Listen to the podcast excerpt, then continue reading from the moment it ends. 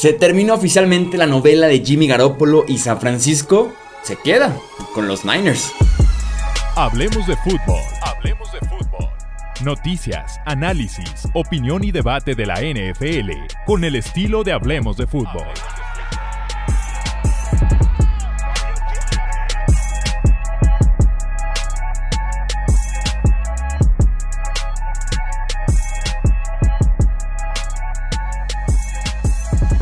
¿Qué tal amigos? ¿Cómo están? Bienvenidos a un episodio más de Hablemos de Fútbol Express. Yo soy Jesús Sánchez y sí, Jimmy no fue cambiado, no fue cortado, se queda con los Niners. El coreback reestructuró su contrato para hacer esto posible. Pasó de cobrar 26.9 millones de dólares en 2022, que era un gran obstáculo tanto para quedarse como para que fuera cambiado, a ganar solamente 6.5 millones, con otros 10 millones disponibles en incentivos en caso de iniciar y de jugar una cantidad importante de snaps de partidos con los Niners este año. Además, se incluyó una cláusula de no cambio, así como de no etiqueta de jugador franquicia al final del año, por lo que Jimmy será agente libre en 2023. Se queda como un suplente de lujo para Trey Lance y también como un plan B, plan C en caso de ser necesario. Me parece un movimiento simple y sencillamente brutal por parte de San Francisco. El platicar, convencer, trabajar la relación para que se quedara como un gran suplente a un precio súper accesible. Sobre todo, digo, 6 millones es un suplente muy bien pagado, es el suplente mejor pagado de la NFL, pero sobre todo es un precio que se ve muy accesible y se ve como un gran precio para la franquicia cuando tomas en cuenta que hace unas horas Jimmy costaba 26.9 millones y ahora solamente cuenta en el tope salarial del equipo 18.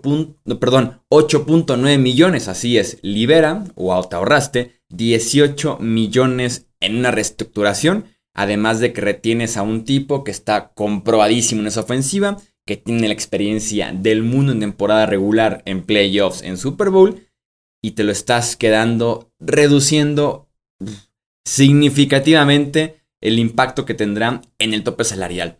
Y además tienes un suplente de lujo y tienes, como decía, un gran plan B en caso de que algo salga mal. Cuando hablamos de suplente de lujo, hay que tomar en cuenta el hecho de que Trey Lance se lesionó dos veces diferentes como novato y eso que ni siquiera estuvo jugando consistentemente, ¿no? Se lesiona un dedo de la mano en la pretemporada y también se lesiona la rodilla en su primer inicio en contra de Arizona, si mal no recuerdo. Entonces, no es como que la salud de Trey Lance fue inmaculada en 2021 y eso que estuvo jugando muy poco, insisto. Y cuando hablo de tener un gran plan B en caso de que algo salga mal, eh, creo que tendría que darse una verdadera catástrofe con Trey Lance para que tengas a Jimmy. Que sabes que el suelo de Jimmy o que la media de Jimmy es un equipo de playoffs y que sabes que un Jimmy decente, un Jimmy poquito inspirado puede ser un Jimmy de final de conferencia o puede ser incluso un Jimmy de aparecer en el Super Bowl.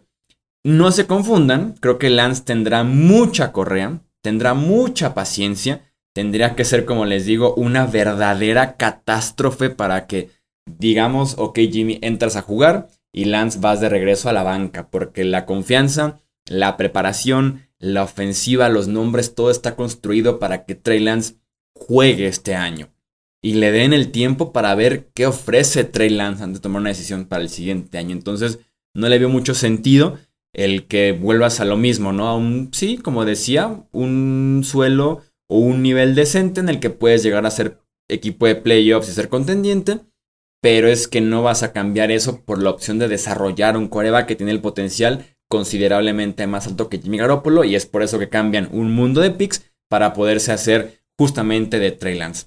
Leí por ahí en redes que preguntaban si esto será una presión extra, ¿no? El hecho de no quitarle a Lance la figura de Jimmy Garoppolo que esté todo el tiempo atrás de él. No si sabes cómo manejarlo. Si eres muy claro, te sientas con los dos y defines, tú eres el uno, tú eres el dos, en mi opinión no hay polémica, no hay por qué ser una situación mala. Si dejas muy claro que Jimmy no aspiras a ser el coreback uno. Estás aquí en caso de lesión y estás aquí para poder suavizar un poco el camino, para aplanar un poco el camino, para llevar de la mano a Trey Lance en esta ofensiva de Kyle Shanahan a lo largo del año, ¿no? Si eres muy claro en ese aspecto, no tiene por qué Lance sentir la presión que tengo aquí a Jimmy Garoppolo, ¿por qué no? Todo el tiempo lo va a ver como un tipo que está ahí como tipo un mentor, como tipo un maestro, ¿no? Como tipo un asesor de la ofensiva. Y por parte de Jimmy Garoppolo, también platiquemos de la parte individual, tenía cero mercado de cambio Jimmy Garoppolo y los Niners se dieron cuenta. El mercado de Garoppolo fue cuando recién acabó el año, cuando recién terminó la temporada regular y San Francisco se puso muy codicioso. Supuestamente les ofrecieron una tercera ronda y querían ellos una segunda o hasta una primera. Y viene después el tema de se opera Jimmy Garoppolo el hombro de lanzar. Recuperación de unos cuatro meses. Eso obviamente va a alejar a cualquier equipo. Hubo agencia libre, hubo draft, hubo cambios como el de Baker Mayfield y demás. Jimmy seguía recuperándose y aparte ya cargaba con una etiqueta de 26.9 millones de dólares en 2022. Entonces Jimmy tenía cero mercado.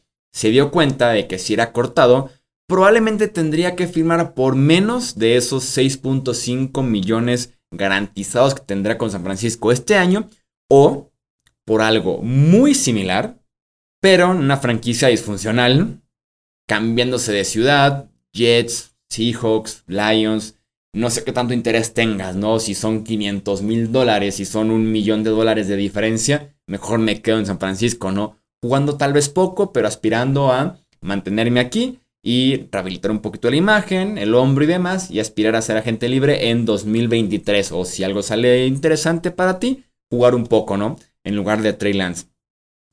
Me parece sí un poco conformista, tal vez un poco mediocre de alguna forma para Garoppolo, pero no lo culpo. Como digo, entiendo la situación, ¿no? De que si el dinero era similar o menos o idéntico, mejor me quedo ahí.